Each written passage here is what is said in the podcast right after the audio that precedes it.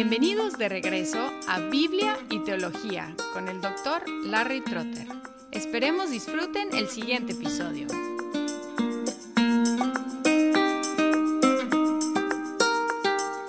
Hola y bienvenidos de regreso a Biblia y Teología. Estamos en una nueva serie sobre algunos salmos representativos y en el episodio anterior consideramos unos aspectos de los salmos en general. Ahora vamos a entrar en el primer salmo, que es el primer salmo, el Salmo 1. Va así. Cuán bienaventurado es el hombre que no anda en el consejo de los impíos, ni se detiene en el camino de los pecadores, ni se sienta en la silla de los escarnecedores sino que en la ley del Señor está su deleite, y en su ley medita de día y de noche. Será como árbol firmemente plantado junto a corrientes de agua, que da su fruto a su tiempo, y su hoja no se marchita, y en todo lo que hace prospera. No así los impíos, que son como paja que se lleva el viento, por tanto, no se sostendrán los impíos en el juicio, ni los pecadores en la congregación de los justos, porque el Señor conoce el camino de los justos, mas el camino de los impíos perecerá. Parece que este salmo fue escrito o escogido específicamente para ser la introducción a todos los salmos, porque tiene aspectos de toda la literatura del Antiguo Testamento. Suena como la literatura sapiencial, especialmente como los proverbios, que ponen dos caminos, dos maneras de vivir, y también advierten contra la mala compañía y estimulan atención a la instrucción del Señor. Además de parecerse a la literatura sapiencial, también se refiere al Torah, a la ley. Y en el Antiguo Testamento y en el Nuevo también, la palabra ley, Torah, puede referirse a los primeros cinco libros del Antiguo Testamento, los libros de Moisés, los libros de la ley. A veces puede referirse a los diez mandamientos. A veces puede referirse a todo el Antiguo Testamento. O a veces puede referirse en general a la instrucción de Dios. Es el significado aquí. Y además de compartir con la literatura sapiencial y con la ley de Dios, también suena como algunas secciones de los profetas. Por ejemplo, en Jeremías 17, 5 al 8 dice, Así dice el Señor, maldito el hombre que en el hombre confía y hace de la carne su fortaleza, y del Señor se aparta su corazón. Será como arbusto en el yermo, y no verá el bien cuando venga. Habitará en pedregales en el desierto, tierra salada y sin habitantes. Bendito es el hombre que confía en el Señor, cuya confianza es el Señor.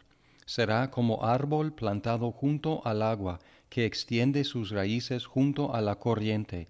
No temerá cuando venga el calor, y sus hojas estarán verdes. En año de sequía no se angustiará, ni cesará de dar fruto.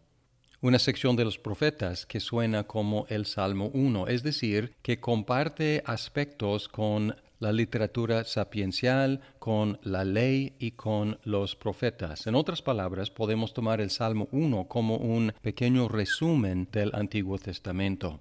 En esta serie vamos a estar hablando de técnicas literarias hebreas, especialmente las técnicas que son comunes en la poesía hebrea. Una de las técnicas más comunes es la repetición. Encontramos en el Salmo 1 la preposición en ocho veces, encontramos la palabra no seis veces, encontramos la palabra impíos cuatro veces, camino tres veces, y luego hay cuatro palabras repetidas dos veces, pecadores, justos, Torah o ley y como.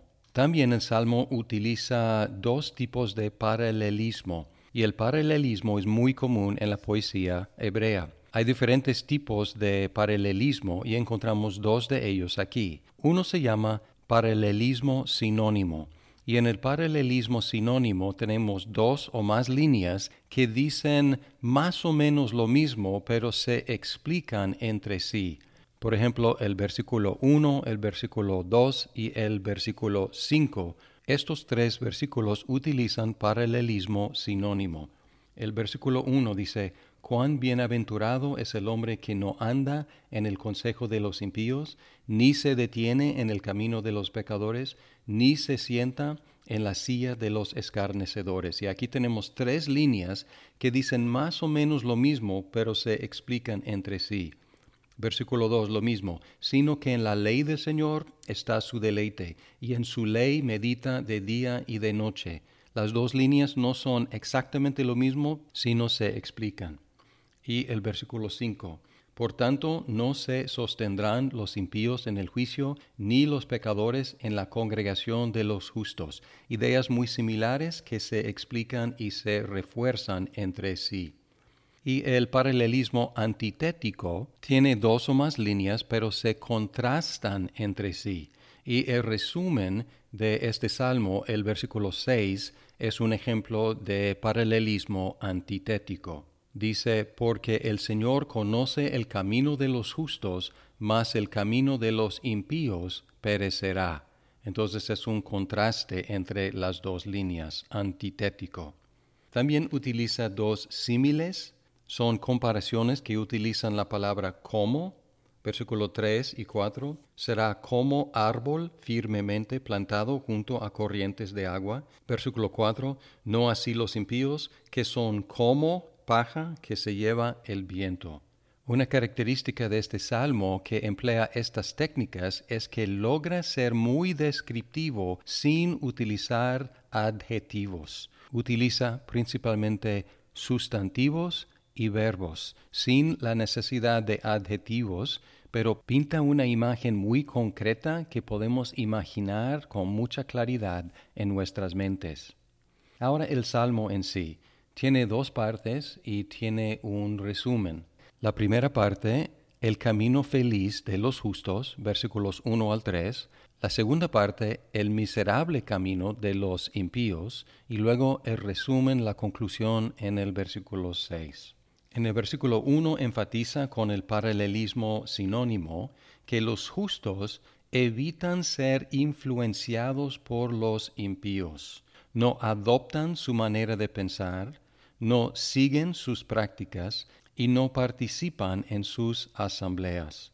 Esta descripción de los justos sirve como una buena advertencia para los creyentes en toda época, porque es fácil creer que somos más fuertes de lo que somos y pensar que no vamos a ser influenciados por lo que está a nuestro alrededor y lo que consumimos con la mente. Pablo en 1 de Corintios 15, 33 dice, no os dejéis engañar las malas compañías corrompen las buenas costumbres. No debemos pensar que podemos leer lo que sea, escuchar lo que sea, ver lo que sea y frecuentar donde sea y no ser influenciados. Pablo dijo, no os dejéis engañar. Es la parte negativa, lo que los justos evitan, pero el contraste es lo que los justos hacen. ¿Qué hacen positivamente? Versículo 2, sino que en la ley del Señor está su deleite. Los justos se deleitan en la instrucción del Señor. Y el paralelismo sinónimo explica cómo se lleva a cabo ese deleite, cómo se ve ese deleite, con una atención constante en la ley de Dios. Dice que, y en su ley medita de día y de noche. Entre más nos deleitamos en algo, más nos enfocamos en ello y viceversa. Entre más nos enfocamos en algo, más deleite tomamos en ello. Tenemos la gran ventaja que los creyentes en la mayor parte de la historia del mundo no tuvieron de tener la instrucción del Señor en un solo libro. Muy prácticamente para deleitarnos en la palabra de Dios tenemos que estar leyéndola constantemente. No hay ningún atajo. Y como la mayoría de las cosas en la vida, algo es mejor que nada. Y un viaje largo empieza con los primeros pasos. Así que si queremos deleitarnos en la ley del Señor, tenemos que empezar y seguir a enfocarnos en ella constantemente y el resultado es que los justos prosperan como un árbol plantado al lado de las corrientes del agua. Reciben su nutrimiento de las instrucciones del Señor y convierten esa nutrición en vidas fructíferas.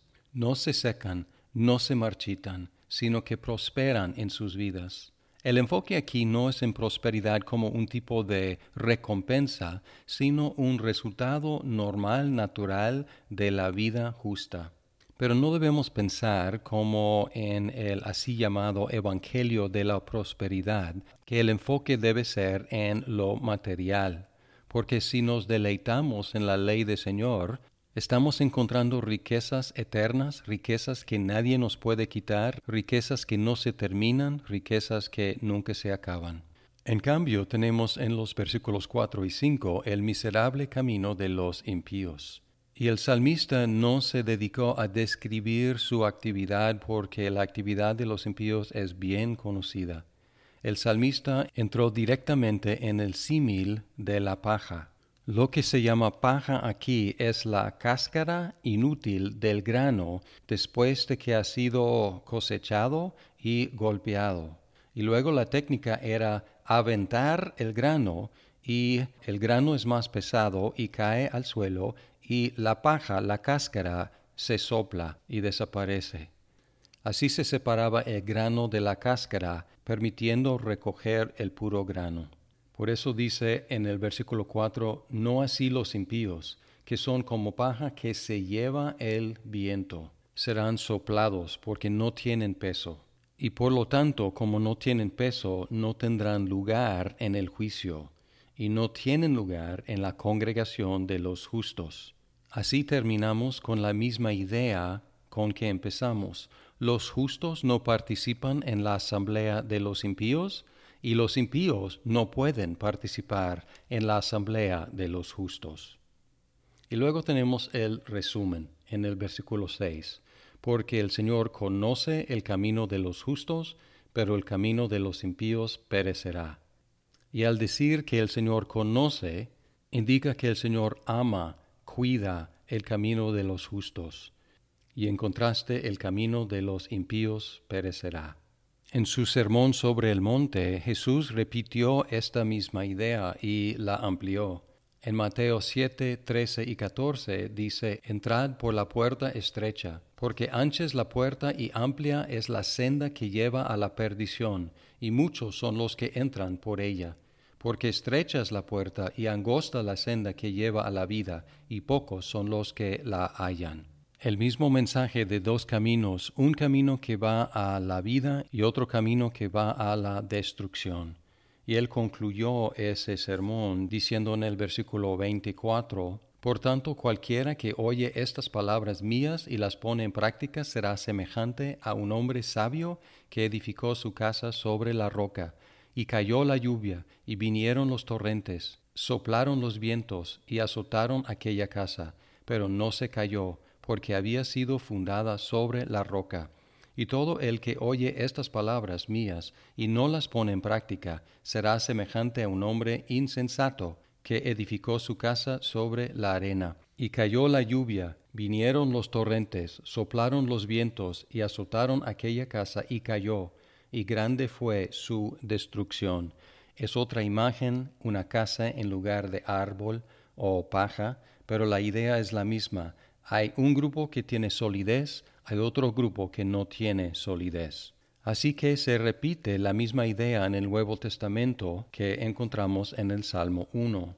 Pero no debemos dejar el mensaje ahí, porque cuando llegamos al Nuevo Testamento tenemos la gran sorpresa que el mensaje principal es que el único hombre verdaderamente justo recibió los resultados reservados para los impíos, cayendo ante los juicios ante el concilio de los judíos y ante el gobernador Pilato, y luego siendo excluido de la congregación, echado fuera de la ciudad para ser crucificado y perecer con los impíos. Resulta que necesitamos algo más que la fórmula del Salmo 1, que es evita la maldad y practica la justicia para prosperar. Y no es que esta fórmula esté incorrecta, sino que no podemos hacerla, no podemos llevarla a cabo. Por esta razón Jesús evitó la maldad, se deleitó y vivió la instrucción de Dios y al final recibió los resultados de los impíos, y todo esto en nuestro lugar. Siendo el único hombre justo que sufrió las consecuencias de la impiedad, Jesús afirmó y alteró la fórmula del Salmo 1. Ahora el mensaje no es simplemente Pórtate justamente para que puedas tener buenas cosas en esta vida, sino recibe por la fe la justicia de Jesucristo para que puedas tener buenas cosas eternamente. Y luego, habiendo recibido la justicia de Cristo por fe, las recomendaciones del Salmo 1 son muy prácticas para los creyentes, para evitar la maldad y deleitarnos en la instrucción del Señor para que podamos prosperar en esta vida. Prosperaremos en las cosas sólidas, las cosas eternas, las cosas que realmente valen la pena. Muchas gracias por escuchar este episodio de Biblia y Teología. Esperamos que el programa sea de provecho para su vida. Hasta pronto.